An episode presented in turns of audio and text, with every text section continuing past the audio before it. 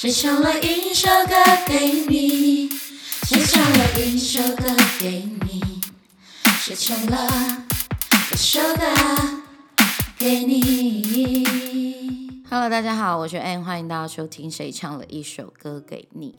最近大家好吗？因为天气忽冷忽热的，我相信有很多过敏儿，就像我一样，每天早上起来的时候就打喷嚏呀、流鼻涕的。所以各位过敏儿真的是辛苦了。嗯，如果大家需要用空气清净机的话，真的蛮需蛮蛮不错的，就是至少让你在早上或者是在睡。睡醒的时候吧，都会比较舒服一点。那空气清新机可以来找我代言哦。抱怨会不会听到硬要讲？好，今天呢，跟大家聊一下爱上高五人的瞬间。他喜欢告五人的时候是什么时候呢？或者是你第一次听到告五人的歌曲是什么时候？然后让你可以让你就那个当下立刻爱上了告五人。我先来简单介绍一下告五人好了，很特别的地方是他们是双主唱嘛。目前的团员呢有云安，云安是男主唱兼吉他手，女主唱犬青，然后还有鼓手哲谦。那乐团呢？最早的时候是在宜兰高中的吉他社，有主唱潘宇安的哥哥潘彦山，就是大象，跟他的好友们一起成立的。后来云安读宜兰高中的时候，因为乐团缺少了主唱嘛，他的哥哥呢就是强行顺势的拉了他的弟弟入团，就是云安入团，没想到就开启了一个崭新的时代。那也如大家所梦想的一样，男主唱跟女主唱已经交往了四年了。我觉得光是这一点就已经够梦幻了吧。高中的时候，我自己也有一个乐团梦，我那时候想组乐团的。原因当然，一方面是我那时候对音乐也是蛮热爱的，但另外一个就是我看了很多日本的少女漫画。那你知道日本的少女漫画很多什么乐团啊什么之类的，大家特别容易爱上主唱或者是吉他手。嗯，鼓手哭哭，对，鼓手真的是因为都是在站在最后面，大家第一眼都会看见。那个吉他手，或者是女男主男女主唱这样子，所以他们在可能就会在一些嗯日本少女漫画里面，就会有一种爱与梦想的故事。感觉这样子，我去主乐团是不是有点肤浅？对啊，蛮肤浅的。我当时就是这样子的一个想法。如果从一开始有追踪我 Instagram 的人，一定知道我非常非常喜欢告五人。嗯，那我喜欢他们的时候呢，我并不知道他们团里面到底有几个人。那时候我只是喜欢，蛮喜欢一首歌叫做《爱在夏天》，我几乎是一整天都在重复播放那一首歌。可能是因为我当时有一点有喜欢一个学长，所以你知道就放了这首歌，然后感觉自己好像沉浸在那个里面。那我喜欢的音乐，其实我通常都不会太。去看歌手是谁，因为对我而言，我并不是很了解音乐的类型有什么，比如说民谣啊、后摇啊、dancing pop，我不是这种类型的专家，所以我也没有办法跟大家分享什么，免得大家说我不懂装懂。那我会喜欢的音乐，就是我自己主观认为我觉得很好听的，然后我。不会去看这谁唱的原因，是因为我觉得好听，我才会去看他会不会有其他的音乐，或者是他有没有其他首歌，我会不会喜欢听。我很在意我能不能懂歌词的音乐，还有他歌词里面或者是他的歌曲里面想要表达的意义。如果我没有办法 get 这首歌的话，我就很难会去喜欢。就算那个团可能是我非常喜欢的团，我也不会每一首歌都会。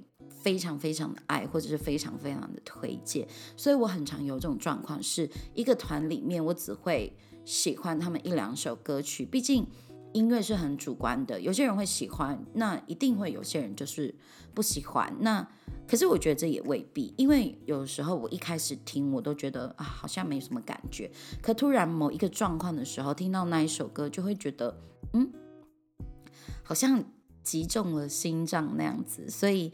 真的是很难以去言喻你到底怎么样去喜欢哪一种类型的歌曲，其实是不一定的。那告五人对我而言很特别的地方是，他们是我少数喜欢的团体里面喜欢的歌超过五六首的团，所以我对他们真的是。有一点点偏爱，而且我一开始经营谁唱了一首歌给你的 Instagram 的时候，我就放了一首告五人的歌。我想这也是蛮多人认识告五人的开始，就是披星戴月的想你。有些人是因为这首歌认识告五人，那有些人是因为萧敬腾翻唱了这首歌，然后而去听了原唱，就是告五人的歌。那当然，这也是，也许有些人是呃看了用酒干嘛掉，因为他是那插曲嘛，你就是可能认识了告五人，然后我就放了这首歌，写了一些故事嘛，结果泽谦就来暗赞，那我就是一个脑波很弱的人，因为我真的是对这种宠粉的行为就是没有办法，所以我就对告五人有一波粉红滤镜，我就觉得哇，就是你的就是感觉好像被肯定了。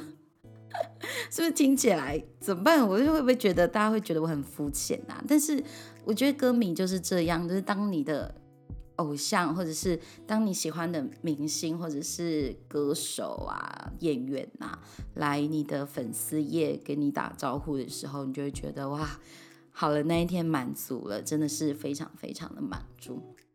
第二个是有一次我非非常的想吃塞豆西，大家知道吗？是一朵诗。因为我先生是澳门人，嗯，就这么突如其来的跟大家说，我你是已婚人士，对，因为我先生是澳门人，那我第一次去澳门的时候吃的早餐就是吃西多士，我自从那一次吃了以后，我就念念不忘。所以我就一直我就会上网找说，哎，哪里的港式料理好吃啊，然后澳式料理好吃之类的，然后我就一直找塞豆西、塞豆西推荐什么的，结果居然让我搜寻到告五人写了这首歌《法兰西多士》，我那时候就觉得哇。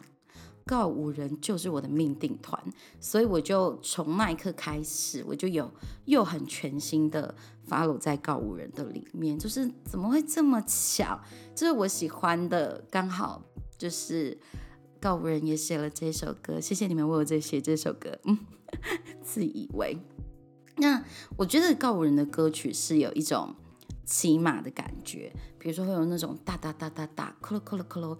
的那种 feel，就是感觉音乐一直不断的在往前推进，那听了的感觉不会像老太婆的裹脚布一样好臭好长的那种感觉，就会觉得啊，好像很拖，那音乐感觉很拖。我每次听告五人的音乐的时候，我就会觉得特别的爽快。那整体的音乐的铺陈，我也觉得非常的有。非常的起承转合，所以有的时候当这些歌曲它搭配他们的 MV 的时候，我就觉得哇，这肯定是三金要一起拿的节奏了。所以不管是在这座城市遗失了你，爱人错过，仇人多作怪。嗯，带我去找夜生活，不具名的花等等，我觉得这些歌都有一种往前推进的感觉。所以虽然有些词会觉得写得很悲伤，但你也不会觉得太难过，反而有一种被激励的感觉。对我觉得听告五人的歌曲，就是有一种被激励的感觉。虽然在那个情况下面，嗯，可能不管是 MV 很难过，或者是。写的词是有一点悲伤的，我都觉得哇，很被激励耶。所以我觉得在这整个音乐的铺陈里面，会让我一直想要重复听、重复听、重复听的原因，就是我觉得会因因为这样子一直不断、一直不断的往前去。所以希望告五人好好的创作下去，就像宇安说的，不要忘记初心。嗯，不要忘记初心，真的是很不容易的一件事情。你要保持热心，要在失败的时候不是选择躺下去，而是继续站起来往前走。所以，嗯，我希望就是告五人加油加油加油加油！我真的是太喜欢你们了。那也非常多人很喜欢告五人，那不太认识告五人的人，我也希望你们可以去听听他们的歌曲。那也可以听看看，找到一些他们的报道，你会觉得人生真的不是一开始就这么顺遂的，因为你也大家也知道，在走乐团这条路其实是非常不容易的。我不知道大家高中或大学的时候是不是也有过乐团梦？我现在身边的弟弟妹妹们，他们有很多在高中或是大学的时候，他们就组了乐团，那也很认真的写歌写曲，也到处去表演。其实有一阵子，我也像以前的大人一样怀疑他们这样会成功吗？是不是应该要找别条路成为他们的后路？因为如果选择音乐这条路这么小的一个市场，会不会很吃亏？如果他们只专注这一件事情的话。但我后来想一想，可是青春不就是这样吗？有谁能够知道哪一条路会成功呢？有谁能够知道我现在走这一条路，我我就能够看到我的结局是成功的？因为你当你做选择的时候，你完全没有办法你了解，或者是你又没有透视眼，或者是你又没有预知的能力，知道你下一步可以往哪走，或者是嗯下一步成功的道路要怎么选择？但是。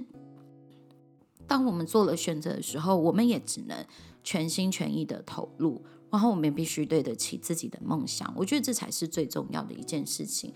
就在你还青春的时候，你选择了这一条路。青春就是大家以前都会讲说不怕犯错嘛，所以当你不怕犯错的时候，你就去做这件事情，然后全心全意的去投入。就像犬青他那时候。嗯，告五人红了以后，就是当然当然就会很多的邀约嘛，不管是专辑的制作，然后演唱会什么什么之类的。那他要面对的就是一方面是告五人，另外一方面是他考了三次才考上实践的服装设计系。你知道，就是当一个人考了三次，然后考上服装设计系，这对他而言已经是一个。很期待想要去达到，然后也很认真，然后才会完成的一件事情。我相信对他来讲，这一件事情也是非常非常非常的挣扎。但是我觉得人生的路就是必须要去面对选择。那最后全心也选择了告五人，然后放弃了他的时间大学的服装设计系。当然，一方面也是因为他的身体没有办法负荷，就是。蜡烛两头烧这件事情是真的很难的，而且特别是如果我们热爱一件事情，真的很难花别的心力再去做别的事情。而且很多事情其实也只有一次机会，错过了就没有办法再回头了。所以我也很想跟那一些在青春的时候你就做了一辈子跟音乐为伍这个决定的你们说加油，你们超棒的，希望你们就是下一个告五人。虽然这条路。